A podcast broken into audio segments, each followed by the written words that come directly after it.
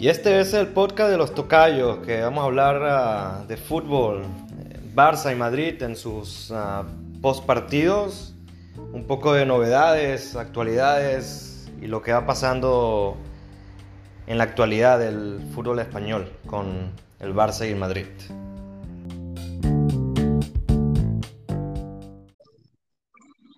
Bueno, buenas noches. Estamos aquí en el show de los tocayos, en el podcast de los tocayos, en el segundo episodio eh, que empezamos en este en esta nueva era de, post-corona. Y bueno, tenemos aquí al lado, obviamente, a mi tocayo Alan, para hablar un poco de lo que pasó la jornada de ayer con el Madrid contra el Real Mallorca así como hicimos eh, ayer cuando hablamos sobre cómo hizo el Fútbol Club Barcelona, que pudo resolver en los últimos minutos el partido contra el Atlético Bilbao, que ganaron 1-0, pues el, el, Real Madrid también le tocaba responder, ¿no? Y, y lo hizo de, de, una manera un poco contundente. Es verdad que, que, bueno, jugaban en casa, era un poco un equipo asequible, fácil, el colista de la liga, y bueno, vamos a empezar a analizar un poco pues, lo que fue el juego de ayer. Un Madrid que se vio dominador desde el principio, con grandes cambios que hizo Zidane, poniendo una ofensiva con Hazard, Vinicius, Gareth Bale y Karim Benzema. Eh, no tardó mucho el Madrid en abrir la lata con un gol de Vinicius que que bueno, también hubo un poco de polémica, ¿no? con una falta que, el árbitro no, no, vio sobre, de Carvajal sobre Dani del Mallorca. Y, y, a, pesar de que el Madrid se fue arriba en el marcador, los de Mallorca siguieron atacando y terminaron la primera mitad 1-0. Eh, cosa que podía esperanzar capaz para los culés, que el Mallorca podía responder y, y capaz sacar algo de, de tajada en el, en el en Bar de Bebas. Eh, buenas noches, Alan. Buenas noches, Alan. Gracias por el pase. Buenas noches a nuestros oyentes. Buenos días o buenas tardes, dependiendo de la latitud del hemisferio donde nos estén oyendo en este momento. Eh, bien, sí, como, como comentas, este, le tocaba responder al Madrid, eh, Zidane haciendo gala de, de su libreta mágica. Un día te saca James cuando lleva meses sin jugar, al otro día te pone a estos cuatro jugadores de corte ofensivo. Y mira, el, el partido yo, yo lo había medio visionado, te lo había dicho, quizás iba a ser un partido muy interesante y me parece que así lo fue y de vuelta, no se milanó ante el rival el Mallorca, las corrió todas, eh, estuvo ajustado el marcador siempre en todo momento, por ahí un tanto de calidad de inicio, una para al mejor estilo de Messi, que se o de Cristiano Ronaldo, cobrada por Sergio Ramos, fue lo que desequilibró la balanza. Y bueno, puntos para seguir esta férrea lucha que tienen el Madrid y Barça. Yo te comentaba que esta liga yo creo que se decide al final de, las ocho jornadas que quedan y, y ahí están empatados en puntos. Muy bien. Eh, bueno, como, como dices, ¿no? Eh, eh, se, se, van a vivir unas jornadas muy interesantes eh, apretadas. Es verdad que el Barça y el Madrid están empatados a puntos, pero ese averaje que tiene el Madrid por encima del Barça por el partido ganado que tuvieron en, en Bernabéu y el, y el, empate que hubo también en el Barcelona 0 a 0. Eh, y sí, vamos a, yo creo que también pienso que en la última jornada se va a decidir el, el campeonato, ¿no? ¿Quién va a ser el ganador de esta liga un poco atípica, ¿no? Y, bueno, quería también comentar un poco de qué te pareció a nivel general el, el, Madrid el día de ayer, ¿no? Porque a pesar que tenía gente de renombre como Hazard, Gareth Bale, Karim Benzema, pero pareciera que en el Madrid, a pesar de todos estos nombres, el que le sigue dando aire y, esperanza para ganar este campeonato sigue siendo Vinicius, ¿no? Que a pesar de que, bueno, que también falla muchos goles, ¿no? Tiene muchas oportunidades, pero como que el porcentaje de acierto de Vinicius no es muy alto, que se diga. Sí, es una, es una tarea pendiente que, tiene que afinar eh, el, el, grande Vini, el grande Vinicius, como le, decimos, pero quizás es esa irreverencia de muchacho de 18 años que lo hace eh, tratar de driblar, tratar de llevar el, peso del juego. Yo creo que es eso, el encargar, esa, esa sangre carioca que lo caracteriza. Eh, el equipo no está con esa brillantez que tiene, con esa lucidez que tiene Vinicius, porque mm, este calendario atípico, juegos cada tres días, pesan en las piernas, las sobrecargas musculares, y, y me preocupa, me preocupa que Vinicius caiga en, en una sobrecarga de partidos. Por ahí me parece que Zidane tiene guardado a Rodrigo para cuando el otro ya esté cansado. Por eso que me, me huele que no lo está siendo la partida, porque también es un muchacho que ha marcado diferencia y ha, ha, puesto su granito de arena en esta, en esta liga para el Madrid. ¿Y te parece que, que Vinicius y Hazard pueden jugar juntos? Mira, eh, los, los, grandes futbolistas, no quiero etiquetar a Vinicius como un gran futbolista porque es un muchacho muy joven, pero sí de mucha calidad, y ni hablar de la contrastada calidad que tiene Hazard. Entonces, jugadores de calidad al final se van entendiendo en el campo. Ellos viven el fútbol como una materia del día a día, como el respirar. Al final de cuentas, tienen el gol en la cabeza, tienen las ganas de, celebrar triunfos y eso siempre se complementa. Yo creo que es cuestión de darle más minutos juntos y, y van a rendir sus frutos. Yo viendo un poco cómo es el juego de Vinicius y, el sprint que tiene, la velocidad que tiene, me recuerda mucho a lo que era Robinho cuando vino al Madrid, ¿no? Que también creo que, si no me equivoco, venía el Santos, un brasilero que empezaba a, despertar a interés por varios clubes y al final el Madrid lo trae. Pero al final Robinho tampoco hizo muchas cosas con el Real Madrid, no, no fue algo que, que, que la gente recordara mucho de él, ¿no?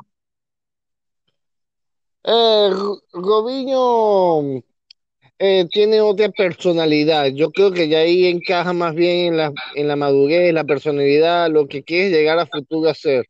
Robinho dio muchos saltos en el fútbol, eh, quizá más pendiente de la fama que del fútbol mismo. Yo veo a este muchacho Vinicio con ganas de aprender, con, con ganas de, de codearse. Dicen sus compañeros en entrevistas cada vez que lo pueden lo mencionan, que es un muchacho que pone mucha atención a los, a los consejos, a los tips, que no anda creyéndosela más que nadie. Y bueno, eso habla bien de él. De todas maneras, esto es... habrá que ver, hay mucha tela que cortar para ver durante los próximos años. Bueno, y sin más preámbulos, para no alargar tanto el tema que también quería tocar el día de hoy es, siguen viendo controversias en, los arbitrajes en esta liga después del coronavirus. No sé por qué, qué pasa que en cuatro partidos sigue, sigue habiendo controversias de arbitraje justamente favorables al Real Madrid. coincidencia puede ser, puede que no, que capaz, no sé, los árbitros no están viendo se sienten un poco presionados después también de las declaraciones recientemente de Piqué pero ¿qué, ¿qué, te parece el primer gol del Madrid con esa falta que hubo de, de Carvajal que, que, el árbitro no quiso ver? Mira, eh, si hay falta o no, debatirlo nosotros después de, de la victoria ya consumada del Madrid, ah, como que queda destiempo, ¿no? este, la jugada da un 50% a pensar de que podía ser pitada falta o no. Me, es la sensación que tengo yo viendo la jugada. Eh, pero sí te digo que no es casualidad, no es coincidencia que el Madrid haya, logrado sus goles en todos los partidos que ha jugado, haya logrado arquerías a cero. O sea, hay una respuesta deportiva en el campo. El Madrid responde en el campo. Más allá de una jugada aislada donde el árbitro puede acertar o desacertar, eh, el Madrid responde deportivamente a lo que la tarea implica. Claro, pero que estas controversias arbitrales es justamente ocurren cuando el Madrid todavía no ha marcado el primer gol. Entonces, cuando ocurren estas coincidencias con los árbitros que, que influyen en, las victorias del Madrid, que justamente eh, es cuando marcan el primer gol, hace, hace que pensar, porque justamente esas, esas, esas ah, eh, decisiones arbitrales pueden también interferir mucho en el juego.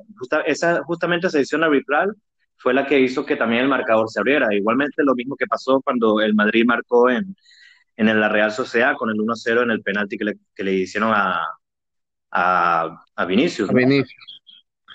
Sí, bueno, mira, eh, habrá que esperar a ver cuando la tortilla se le voltea al Madrid.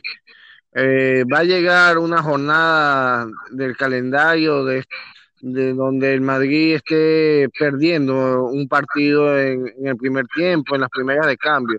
Habrá que ver cómo responde el Madrid.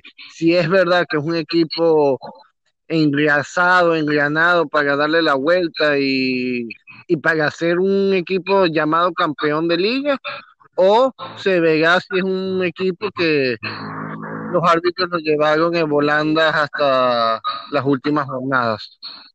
y precisamente hay que tocar un poco el tema de, de los próximos encuentros que tienen ambos el Madrid y el, y el Barcelona. Entonces, vamos a empezar un poco con el Madrid, ya que estamos en la misma tónica hablando de ellos.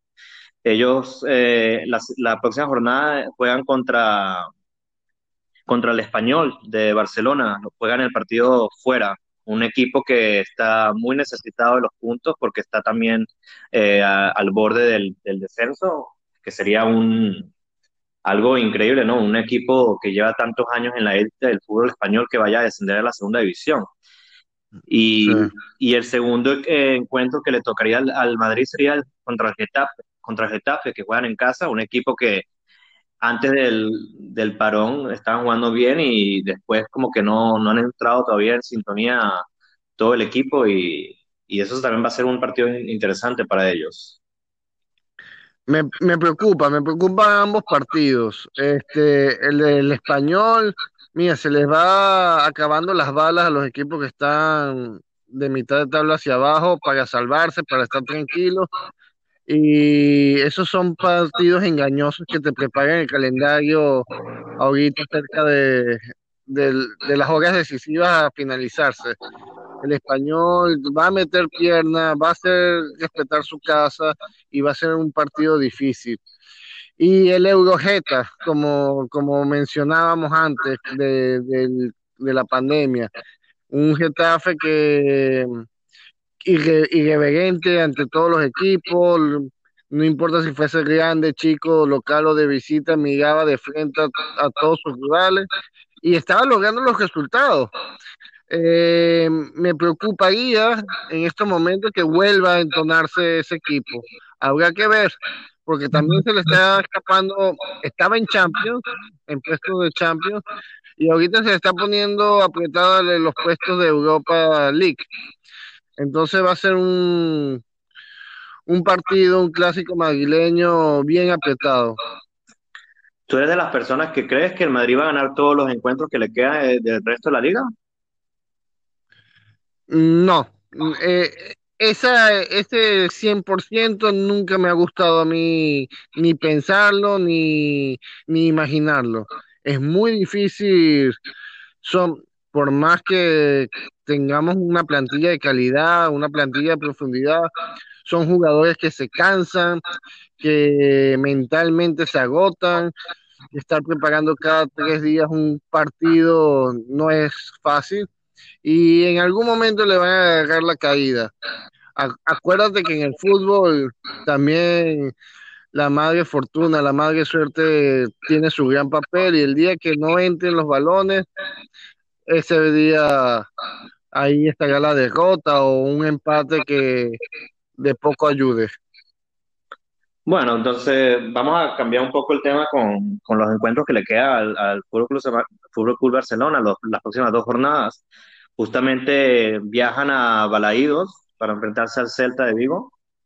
Un partido que también va a ser un poco difícil, ¿no? Porque es verdad que el, el, Celta lleva dos encuentros ganados en fila, eh, saliendo de la zona de descenso, pero aún así le, le necesitan sumar puntos.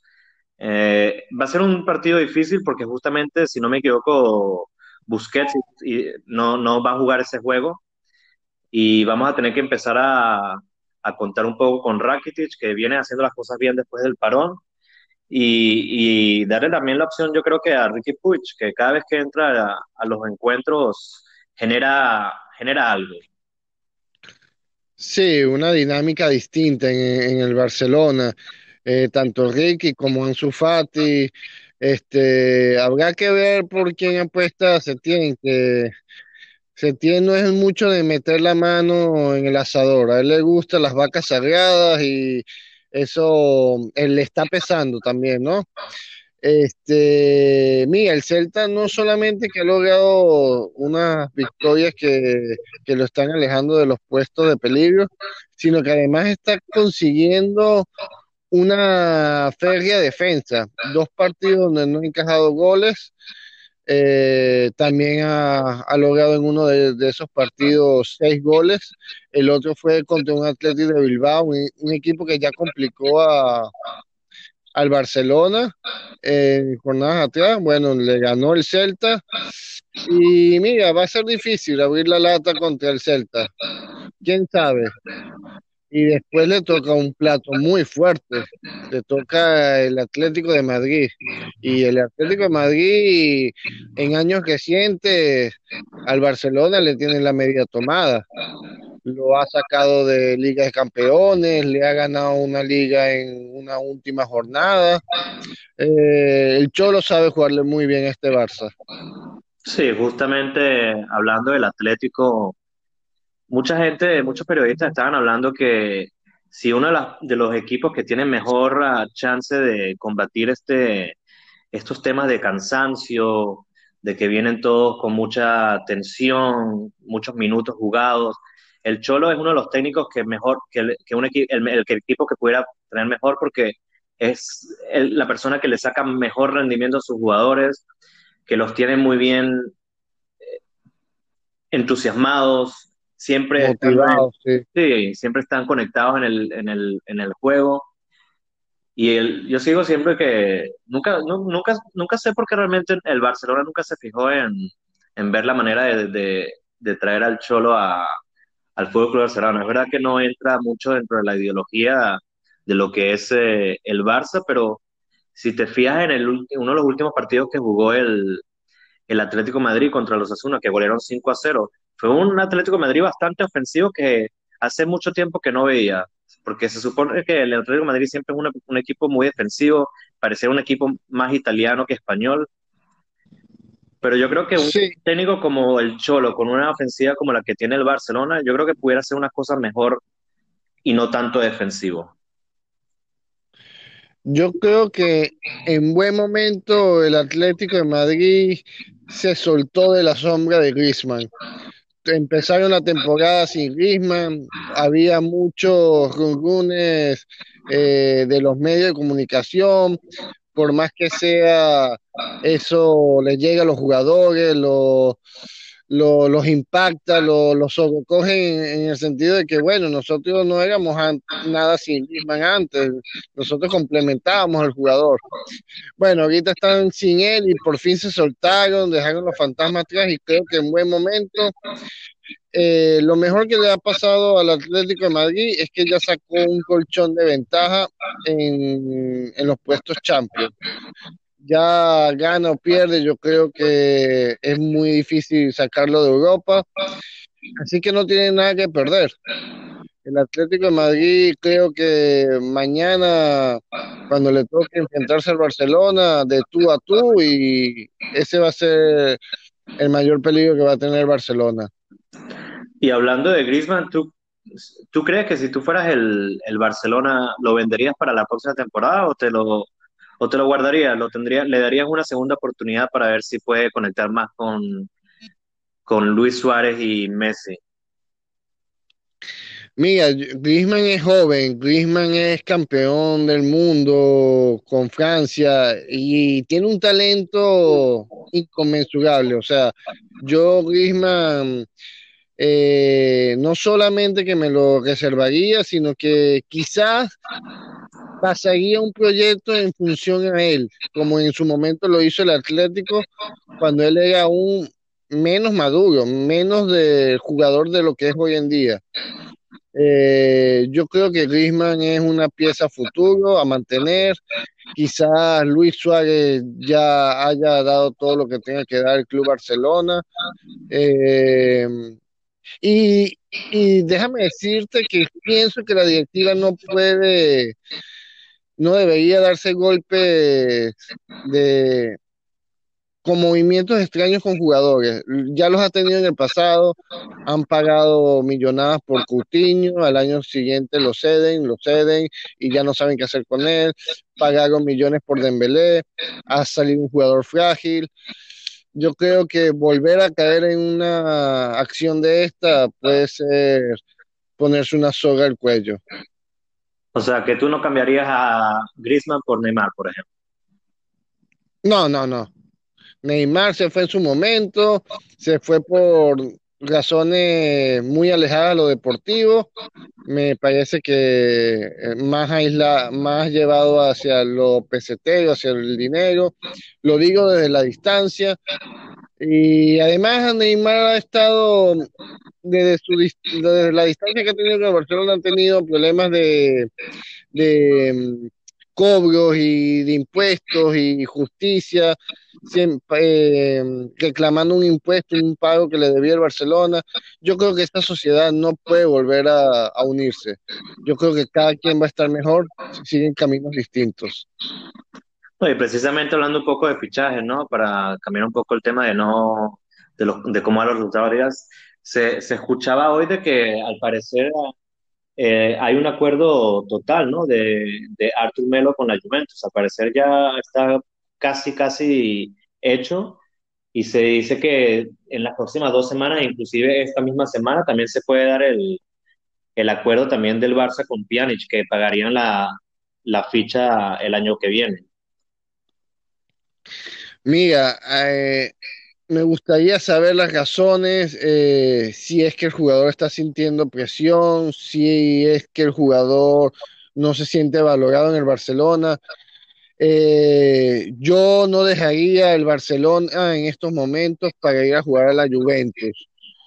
Por lo que presenta, por lo que representa la Liga Española ahorita sobre la Liga Italiana, por lo que representa el Barcelona sobre la Juventus, que la Juventus es un gran club, un club muy grande que siempre está en la pelea, pero y tiene a Cristiano Ronaldo y sí, tiene buen equipo, pero no sé si le favorece tampoco a Arthur jugar en una liga como la italiana. Este, yo creo que hay algún gato encerrado por allí, quizás lo están presionando a irse. Eh, pero bueno, si el Barça eh, cree que, esta acción, ese, esta transacción es favorable para ellos, bueno, que lo lleven a término, lo felicito. Yo creo que Arthur es un jugador de mucho talento y que se pudo haber pulido mucho más. Era cuestión de darle rodaje, minutos y, y bueno. Bueno, minutos sí tuvo, la verdad. Yo, yo, creo que yo fui una de las personas que al principio cuando lo vi jugar pensé que de hecho se parecía mucho a lo que era Xavi en su entonces en el Barcelona, pero se fue diluyendo muchísimo en el tiempo y, y nunca tuvo tampoco como que juegos extraordinarios que resaltaba y, y me parece que sí puede ser una buena, una buena venta. De hecho, el Barcelona lo, lo compró por 30 millones y, y, dicen que la operación sería unos 80 millones que la Juventus lo compraría. Pero a su vez también están diciendo que el, al año siguiente el Barça se compromete a, a comprar a Pjanic por 70 millones y, el, y, la, y la Juve le va a dar unos 10 millones más. Entonces, como que, no sé, como dices tú, también hay algo encerrado por ahí y, y habrá que ver cuando sea oficial ese, ese medio trueque del que se habla y a ver qué pasa. Otra de los trueques que también se, se habla en los últimos minutos es de,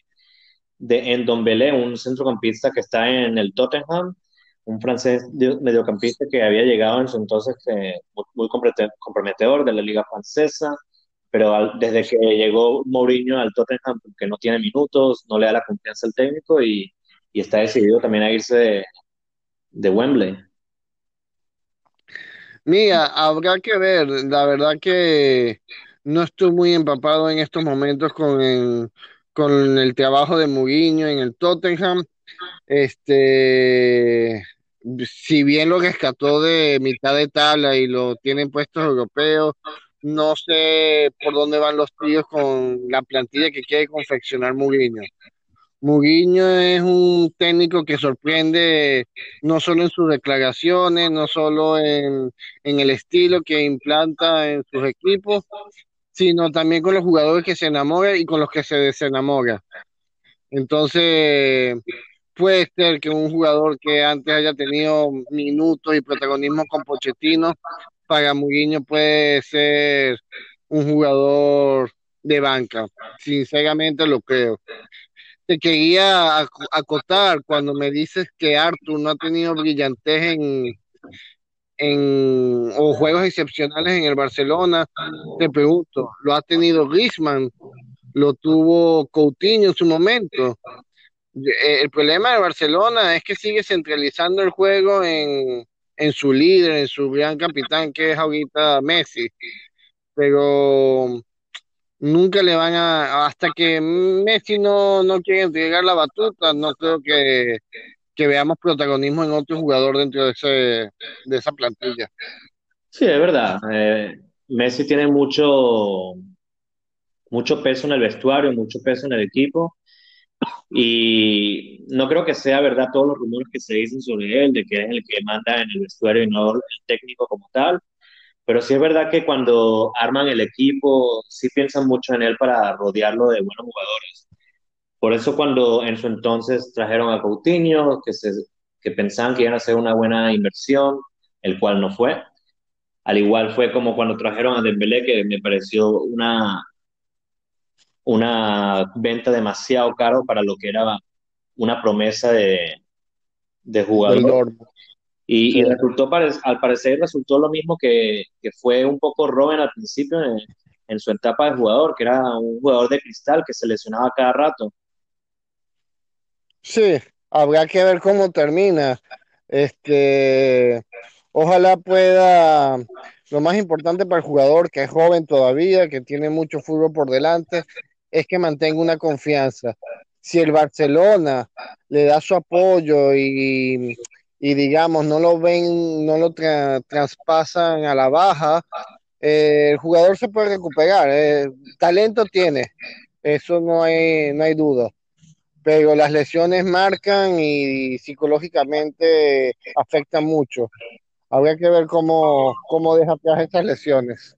Sí, habrá, habrá, habrá que ver qué pasa al final de la temporada cómo se mueve el mercado en, esta, en estas épocas de que una, la economía en todo el mundo ha golpeado muchísimo y obviamente no, no creo que se vayan a ver traspasos de grandes cantidades, entonces habrá que ver qué es lo que pasa a nivel del fútbol con todo esto de, después del coronavirus y pero como te había comentado en nuestro primer episodio, yo creo que el Barça tiene que hacer una limpieza en todo su equipo y por lo menos traer uno, dejar salir unos siete jugadores y unos nuevos que vengan, que puedan darle una visión distinta a lo que es ahora el Barça, porque el Barça tiene que cambiar mucho su forma de jugar, su forma de, de, tocar la pelota.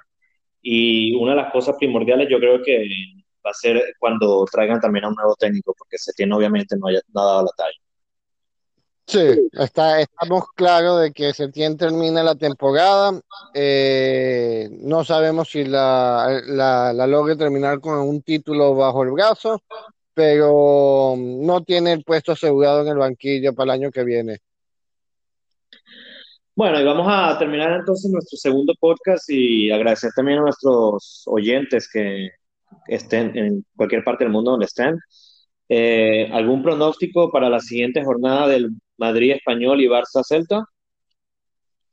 Mira, eh, ayer casi que no me equivocaba con el resultado, te dije Madrid 2 a 0, después la alineación me, me, me hizo ir en volantas, pero vuelvo y repito, Madrid piernas cansadas, mentes agotadas, pero mayor calidad que el español tiene sin duda, mayor profundidad también.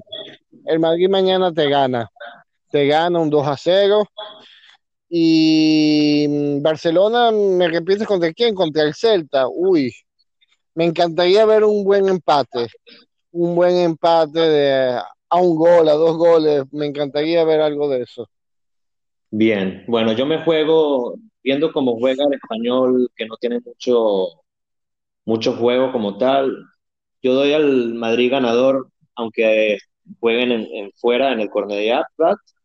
Yo creo que el Madrid va a ganar un fácil 3 a uno Y el Barça Celta, yo, creo que a pesar de que el Celta está jugando bien últimamente, creo que el Barça va, a va a ganar fácil este juego y le doy un cuatro cero Wow.